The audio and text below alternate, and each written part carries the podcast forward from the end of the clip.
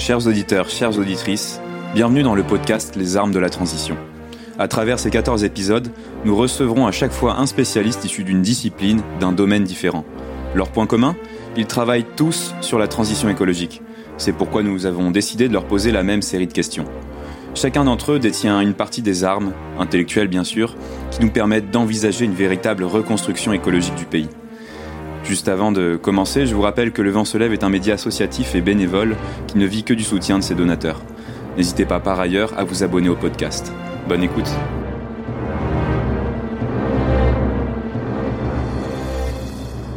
Dominique Bourg, bonjour. Bonjour. Vous êtes euh, philosophe, euh, vous enseignez à l'Université de Lausanne et euh, vous êtes le directeur de la revue La Pensée écologique.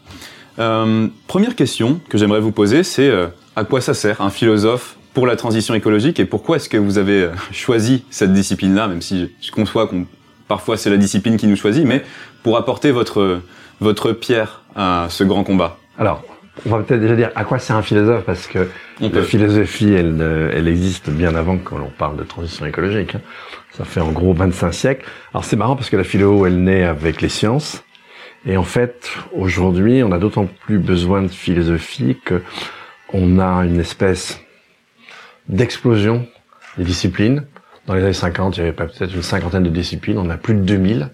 Reconnues euh, par oui, alors euh, estampillé, etc.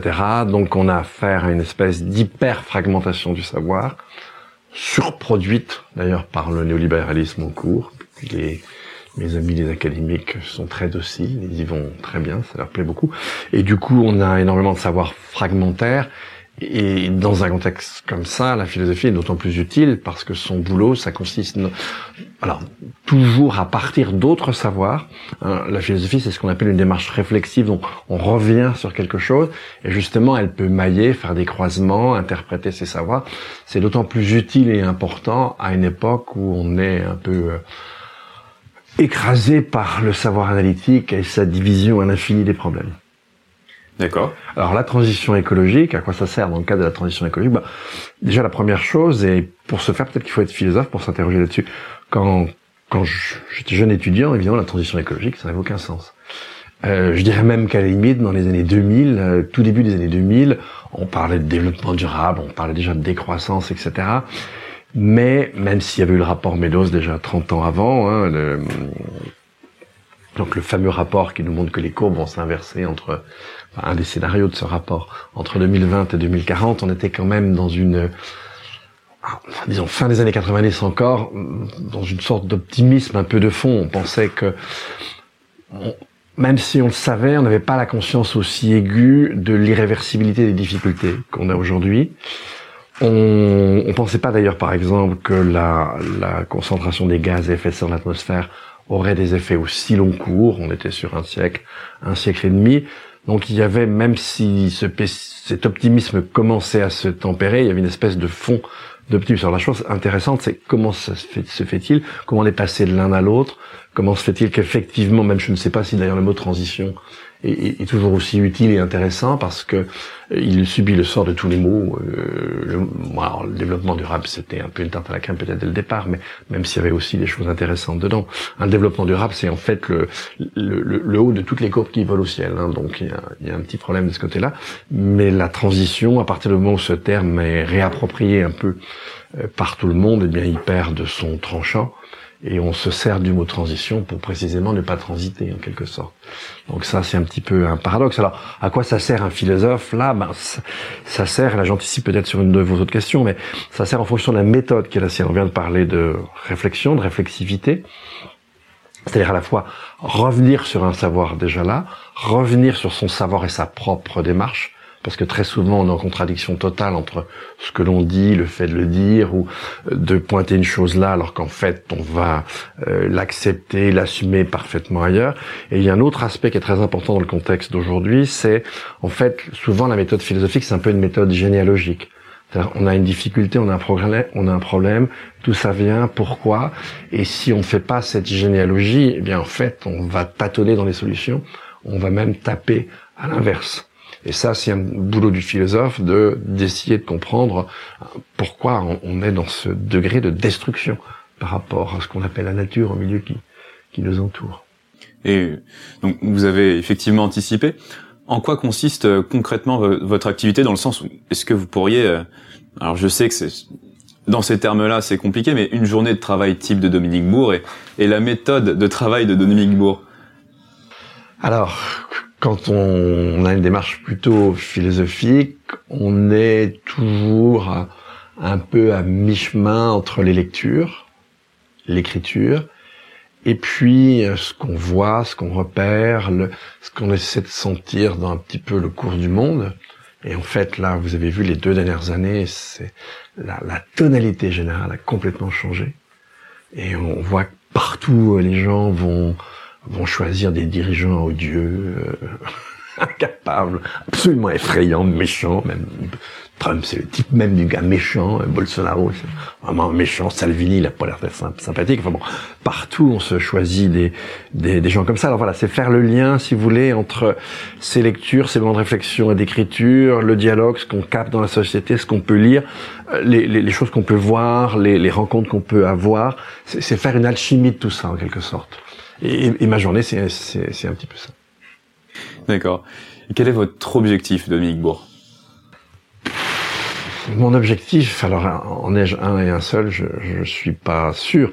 En fait, comme je vous l'ai dit, euh, moi j'ai vécu, enfin beaucoup d'ailleurs, mais peut-être plus le, disons les 30 dernières années d'histoire par rapport aux questions environnementales, en voyant comment finalement au départ il y a une certaine forme de de, de, de, légèreté, même si dès le début, dès le 19e siècle, il y a des, des discours d'un ton apocalyptique. On, on, a bien vu les dernières années les choses devenir vraiment beaucoup plus dures, beaucoup, beaucoup plus tragiques.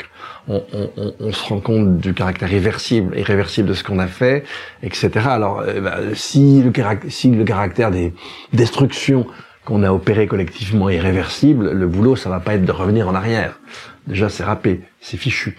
Le, le boulot, je vous l'ai dit tout à l'heure, c'est d'essayer de comprendre, et ça, c'est fondamental. Et puis, essayer de, à partir de la compréhension, en reliant des savoirs différents, avoir une vision quand même assez claire. Et quand on s'intéresse avec un regard philosophique aux questions environnementales, ça suppose qu'on se renseigne bien sur le côté très scientifique des choses, hein, qu'on ingère chaque jour une bonne petite quantité euh, de littérature scientifique et après, ben on va le voir. Moi, j'ai à la fois essayé et de comprendre la démarche générale et par exemple de revenir sur la notion de risque parce que quand on emploie exclusivement cette notion de risque, on se fait pas une idée juste de ce qu'on est en train de faire aujourd'hui, c'est-à-dire qu'on est en train de compromettre les conditions d'habitabilité de la Terre. Si vous raisonnez en termes de risque, vous allez raisonner comme un économiste néoclassique et c'est foutu par avance vous n'allez rien comprendre. Hein, c'est du genre Nordhaus qui vous dit que l'optimum d'augmentation de la température, ça serait 6 degrés 2, ce qui est une absurdité totale. Si 6 degrés 2, c'est vraiment une menace pour la vie, on n'est plus que probablement quelques millions au Groenland euh, habillés tout à fait légèrement. Hein.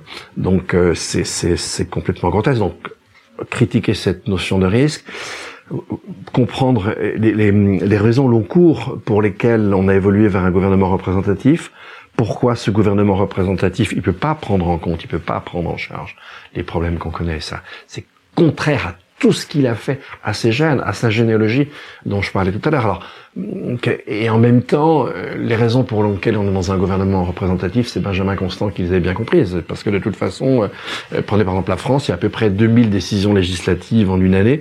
Vous imaginez bien que si on fait un RIC, un référendum d'initiative citoyenne, et si on veut que ça se substitue à la représentation, et, bien on va encore devoir faire pire que les Grecs d'autrefois, c'est-à-dire on va passer sa vie sur l'agora sans jamais prendre une seconde pour se nourrir. Donc là, on n'est pas sorti de cette, euh, cette question-là. Alors comment on trouve des moyens d'essayer de corriger euh, les défauts du gouvernement représentatif? Quelles sont les institutions qu'on pourrait mettre sur pied pour l'aider à, à, mieux prendre en compte et nous aider à mieux prendre en compte euh, les problèmes gravissimes auxquels on est confronté? Ça va être euh, justement de d'essayer aussi de produire un petit peu des visions sur le futur, de voir là en ce moment, on est, on est, on est vraiment sur une espèce de, de moment de bascule en termes de civilisation. On passe d'une civilisation qui est très mécanique et, mécaniste, qui naît à la fin du 16e au 17e, qui s'imagine que la nature c'est qu'un agrégat de particules matérielles. Donc du coup, euh, ben, les animaux ils sont des machines, euh, des cartes. Nous autres humains, on est étrangers à la nature. Et du coup, le progrès pour les êtres humains, bah, c'est de s'éloigner au maximum de la nature, c'est de la détruire, c'est de l'artificialiser. Si vous pas compris ça, bah, vous aurez des problèmes à comprendre ce qui se passe aujourd'hui. Et puis, justement, depuis Darwin, depuis le 19e, on voit qu'au contraire, on, commence à comprendre qu'on appartient vraiment vivant. Hein, Darwin a replacé l'espèce humaine au cœur de la nature l'étude des comportements des animaux dans la seconde moitié du XXe siècle nous ont montré que finalement entre eux et nous, les différences sont des différences de degrés. Aujourd'hui, c'est la biologie végétale qui nous montre que les, les plantes sont pleinement vivantes. Elles exercent les mêmes fonctions que les animaux, mais évidemment pas pas de la même manière. On, prend conscience du vivant, puis on voit dans la société tout un tas de choses en train d'émerger de, qui sont inséparables de cette prise de conscience du fait qu'on appartient fondamentalement au vivant. Donc le, le, rôle du philosophe, ça va être de les déceler, d'essayer de les de, de, les traduire, puis de voir, par exemple, ce que pourrait donner leur développement, un maillage différent, ces aspects qui sont très marginaux aujourd'hui. Donc c'est un peu tout ça le travail du, du philosophe. D'accord. Et dans le champ de la philosophie, euh, disons de l'écologie politique en France, euh, ça fait euh, ça fait longtemps que vous écrivez. Vous êtes même quelque part, vous faites partie des, des, pionniers. Est-ce que vous pourriez nous, nous livrer trois concepts que vous avez forgés au cours de vos travaux? Bon, je vais en prendre trois comme ça. Je vous ai parlé tout à l'heure de risque. Alors justement, j'essayais d'opposer à cette notion de risque la notion de dommage transcendantal. Le un peu ronflant, hein, transcendantal. Ça veut simplement dire que, en fait, ce qui est affecté aujourd'hui par nos activités, c'est pas telle ou telle partie du territoire, c'est pas telle ou telle catégorie de, personnes, mais c'est le fait même de pouvoir habiter la Terre.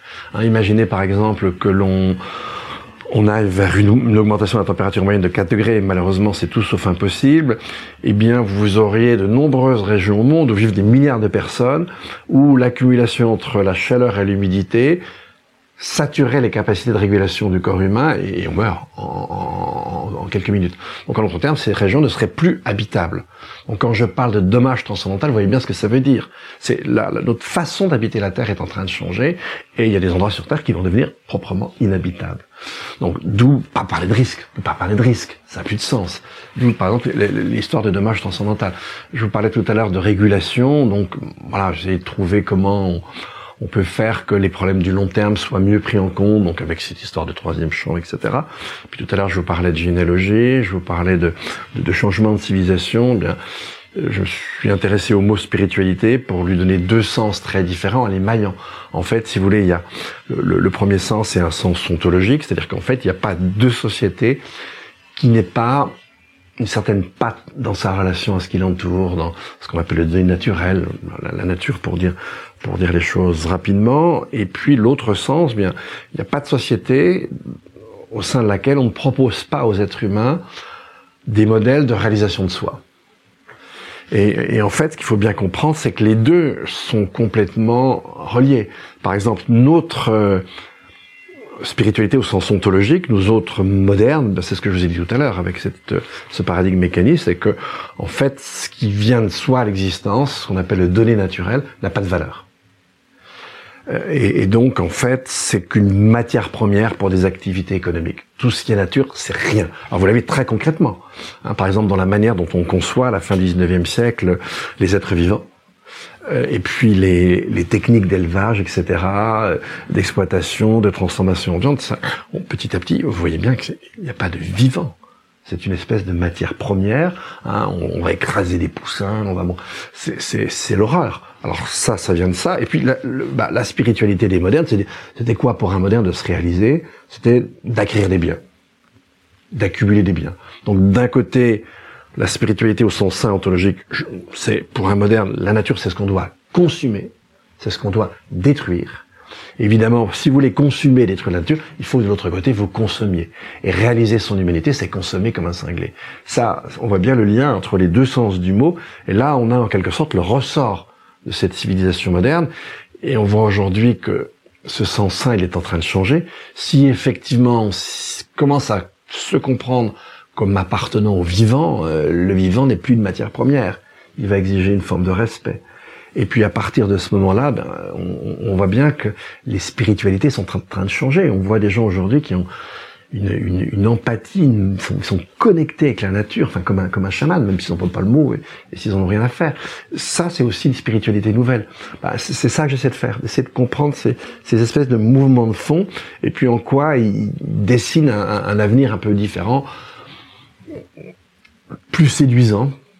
Et, et peut-être que cet avenir, pour l'atteindre, eh bien, il faut très probablement passer par des choses moins drôles, ce qu'on va appeler effondrement, etc. D'accord. Et hum, disons, est-ce que vous avez euh, déjà réfléchi à une traduction possible de, enfin, de vos conclusions en euh, politique publique très concrète?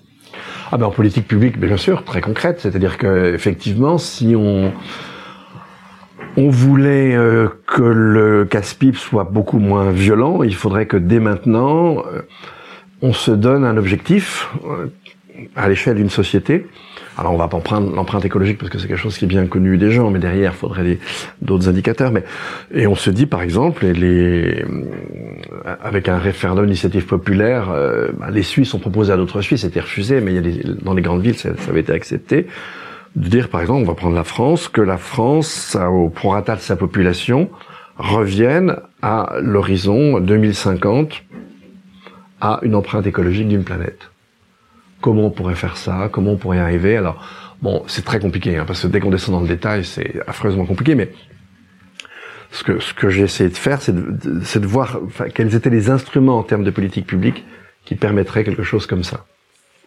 Mais en restant quand même un, un certain niveau d'abstraction. Si je veux entrer plus dans les détails, c'est quand même très très compliqué. Oui, je comprends tout à fait. Mais peut-être euh, une question qui qui vous parlera plus, mais quelle devrait être la place de la philosophie dans le champ de la planification de la transition, dans le sens où euh, euh, à quel à quel moment la philosophie intervient par rapport à la décision politique publique? Et euh, quelle structure pourrait porter cela? Alors vous avez beaucoup parlé de, troisième chambre, par exemple. Est-ce que vous pourriez Oui, ça, ça c'est c'est une idée institutionnelle, mais en tout cas, si vous voulez transiter, vous transitez. Ok, mais vers quoi? Donc si vous n'avez aucune vision de ce que pourrait être le futur, vous transitez pas. Et le mot transition n'a aucun sens. Et, ça, c'est alors c'est la tâche du philosophe, c'est la tâche de l'artiste, c'est la tâche du cinéaste, euh, c'est la tâche de l'écrivain, c'est la tâche de multiples, hum, si vous voulez, type de fonction dans la société. Hein, mais la, la, la, philosophie en est une. Donc si vous n'avez aucune vision de ce que pourrait être l'avenir, ben vous n'allez pas transiter. Ou alors votre transition sera purement techno, elle sera purement technocratique. Euh, si euh, revenir à une empreinte écologique d'une planète est une fin en soi, ça va pas être très motivant. Euh, ça, va même être un peu une espèce d'expertocratie assez, assez, assez effrayante. Donc voilà à quoi ça peut servir notamment. Mais ce qu'il faut bien comprendre, c'est que euh, en, fait, dans ce, ce, moment où on est, c'est toutes les choses qui doivent changer en même temps, mais avec une certaine synergie. C'est-à-dire, elles doivent un peu converger vers un but. Et il n'y a pas un type, un type de fonction, un type d'individu, je dire, qui peut imaginer ce futur. En tout cas, euh, la philosophie est une des disciplines qui peut y contribuer, mais elle n'est évidemment pas la seule, merci. Et admettons qu'un qu'un candidat à la présidentielle vous donne carte blanche pour réaliser son programme en matière de, de transition écologique. Alors, dans le cadre de votre de votre champ, évidemment, la philosophie, qu'est-ce que qu'est-ce que, enfin, quelle proposition concrète vous pourriez faire pour rendre ce programme à la fois comme vous l'aviez dit, attractif et réaliste Alors, euh, comment dire? Tu sais, le, problème de, des défis qui sont les nôtres aujourd'hui, de l'écologie, qui essaie de les, embrasser, c'est que c'est pas un truc dont un président peut décider. Ben, tout simplement pourquoi? Parce que en fait, pour changer, il faut changer ses modes de vie, ses façons de faire. C'est assez intime et, et c'est assez difficile. Et donc, euh, alors ça veut pas dire qu'un président n'aurait aucun rôle, mais imaginons précisément qu'un président se fasse élire sur le programme que je vous indiquais tout à l'heure, hein, celui de euh, de l'objectif d'une France à une, à une empreinte écologique d'une planète en 2050. Ok, il faudrait déjà que cet objectif-là, il soit accepté par quelque chose comme un référendum. C'est hyper exigeant, c'est hyper difficile si vous n'avez pas plus d'une moitié de la population qui a vraiment décidé à y aller, qui l'a compris, qui le veut, euh, on arrête C'est même pas la peine. Et ensuite, après, c'est extrêmement difficile, un objectif pareil. On ne sait pas forcément en tout point comment on va faire ce qu'on va faire. Et donc, ça veut dire qu'à la fois, il faut effectivement qu'on ait des objectifs, qu'on ait des indicateurs, mais en fait, il, faut laisser la société, il faut laisser les, imaginaires, il faut laisser des trajectoires, même industrielles, différentes. Ça, on peut être dans l'expérimentation agroécologique, agroforesterie dont on parlait tout à l'heure, etc. Et puis en même temps, l'économie sociale et solidaire. Euh, euh, on peut aussi imaginer que pour peut-être certains services ou certains objets, pour atteindre cet objectif, ben, des entreprises très classiques, même presque un peu multinationale, encore que ça ferait peut-être finir par s'en méfier, mais bon, euh, qu'elle pourrait aboutir euh, à, à, mettre au point des choses très efficaces et très performantes que d'autres pourraient utiliser. Il faut sans doute pas hésiter à, à, revenir à des low-tech, à savoir mélanger les choses, comme on l'a fait par exemple avec l'agroécologie ou la permaculture, où on sait pour la permaculture inspirer les aborigènes, puis en même temps euh, de, de la, du savoir de l'écologie des écosystèmes très raffiné, très sophistiqué. On a su mailler les deux. Donc, si vous voulez faire des choses comme ça, eh bien, il faut dire à la fois que le, rôle de l'État, c'est d'organiser le consensus autour d'un objectif, de mettre sur pied les indicateurs qui vont nous permettre de, de contrôler qu'on va bien faire cet objectif, mais en même temps, ce qu'il doit faire, c'est laisser la pluralité des moyens de parvenir à cet objectif. Euh, permettre que la société, elle tâtonne, elle fasse des essais, des erreurs. Donc à la fois, il faut qu'on soit ferme sur les objectifs et en même temps qu'on laisse une grande liberté et qu'on facilite cette liberté d'initiative. Donc c'est pourquoi je tiquais un peu sur l'histoire président. Faut bien dire dans, dans quel cadre, quoi. Parce que c'est pas un truc, je vais décider ça y est, c'est parfait. Demain, tout le monde va me suivre et on va arriver à la, France une, une empreinte d'une planète écologique, d'une planète, une seule planète. Bien sûr, mais pourtant vous vous engagez en politique aussi, puis vous avez fait des propositions très concrètes, euh, Absolument. même en 2017. Vous parliez de, par exemple, la troisième chambre. Ça, c'est une proposition concrète. Oui, c'est une proposition très concrète. Oui, non, mais je vous dis pas, je vous dis pas, je l'ai pas fait, je l'ai pas contraire. Mais si vous voulez, que, que, comment dire, je, je, veux bien faire apparaître la, la différence qu'il y a, en fait, entre un, ça c'est un instrument. Oui. Mais ça, en aucun cas, ça ne suffirait. Mais c'est un instrument qui peut permettre de changer la façon dont on fait la loi.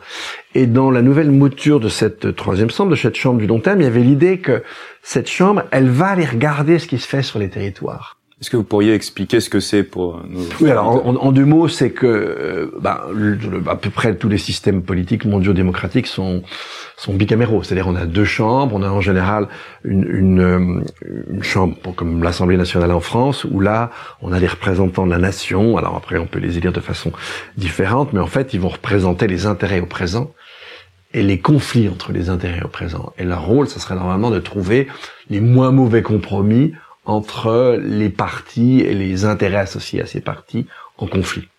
Et donc là, forcément, on est au présent. Et le présent domine tout. On l'a encore vu pour la question des gilets jaunes, par exemple. Bon, et, même si leur critique euh, de la manière dont l'écotaxe a été mise en place était, était tout à fait fondée d'ailleurs.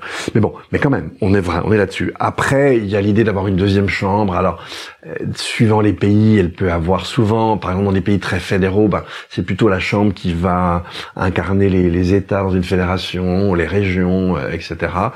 On va plus s'incarner les territoires que en fait les individus ou les corporations et leurs leur, leur contradictions. Autrefois, elle était peut-être aussi euh, disons, en France, si les territoires ruraux sont très représentés au Sénat, c'est parce que on imaginait que la ruralité, par rapport aux ceintures ouvrières des villes, allait apaiser en quelque sorte les conflits et, les solutions qu'on pouvait prendre. Ok, mais dans tout ça, on reste sur des objectifs de conflit d'intérêts au présent.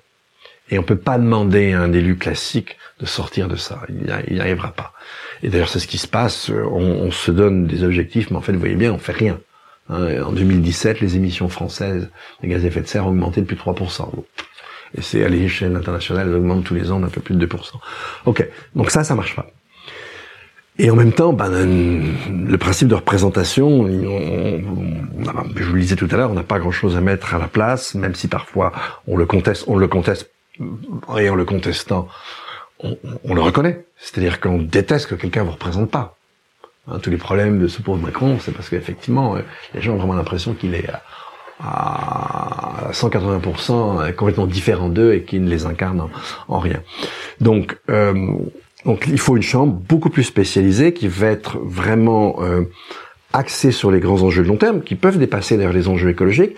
Et le problème de ces enjeux de long terme, ben, c'est que souvent, euh, alors ça devient un peu moins vrai pour le climat maintenant, mais, mais même, euh, on ne les ressent pas, on les voit pas le fait que le vivant s'effondre autour de nous, on a des petits indicateurs comme les pare-brises, etc. Mais si vous n'aviez pas un savoir scientifique, vous n'auriez pas une idée très précise de ce qui se passe. Sans un savoir scientifique, le changement climatique, vous n'allez rien comprendre et ça ne sera pas un changement climatique. Ça sera la météo. Donc, on a, on a besoin à la fois d'avoir un lieu où ces, ces, ces savoirs en continu peuvent pénétrer un peu l'espace social, et où on a des gens qui vont euh, se focaliser sur les conséquences au long terme de nos actions. Parce qu'on le veuille ou non, évidemment, tout ce qui nous tombe sur la tête aujourd'hui et le sol qui se dérobe sous nos pieds, c'est le fruit de nos décisions antérieures. Et donc c'était l'idée d'une chambre qui soit vraiment focalisée là-dessus.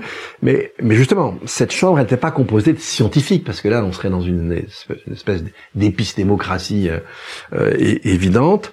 Ce sont plutôt des citoyens connus pour leur engagement, qui vont être dans cette chambre. On va pas rentrer sur les détails pour la manière de les nommer, mais eux, en revanche, ils sont liés à ce savoir qui ne cesse euh, de, de progresser et en même temps, c'est aussi très important pour euh, ne pas en faire une chambre de technocrates, ils, ont une des missions de, de veiller à ce que, de surveiller en quelque sorte, le mot est pas, pas bien choisi, de regarder, d'essayer de, de discerner ce qui bouge dans la société. Et, et, et, et, quand, et quand on voit que ça, c'est très très prometteur, eh bien de se tourner vers le cadre législatif, réglementaire, comment on pourrait faire que ces expériences qui n'arrivent pas à changer d'échelle puissent changer d'échelle. Ça, ça serait, ça c'est une des fonctions. Et puis sinon, bah, cette chambre, elle est là pour euh, simplement, à un moment donné, soit opposer un veto momentané pour euh, contraindre les deux chambres classiques à rediscuter, soit, si on a introduit dans la Constitution des principes nouveaux, eh bien, s'en saisir pour opposer à des lois dont on sait qu'elles vont avoir un effet très destructeur, mais qui vont servir des intérêts euh, au premier degré, immédiat. Donc ça serait un peu, effectivement, cette chambre. Mais, mais là, on a un instrument. il ne serait pas Évidemment, ça ne serait pas suffisant euh, pour faire, mais cet instrument a ça d'intéressant qu'il pourrait permettre au Parlement de, bah, de changer sa manière de faire les lois, d'être plus attentif à ce qui, de façon plus expérimentale, se passe sur les, se passe sur les, sur les territoires.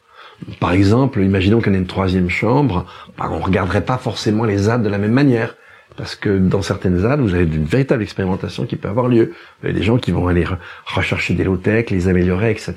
On, on aura un, regard assez différent sur les, les expériences qui se font. Si, si, si vous êtes mainstream, si, si vous pensez que le seul horizon, c'est de se raccrocher à Google, euh, pas bien regarder ce qui se passe d'autre sur les territoires.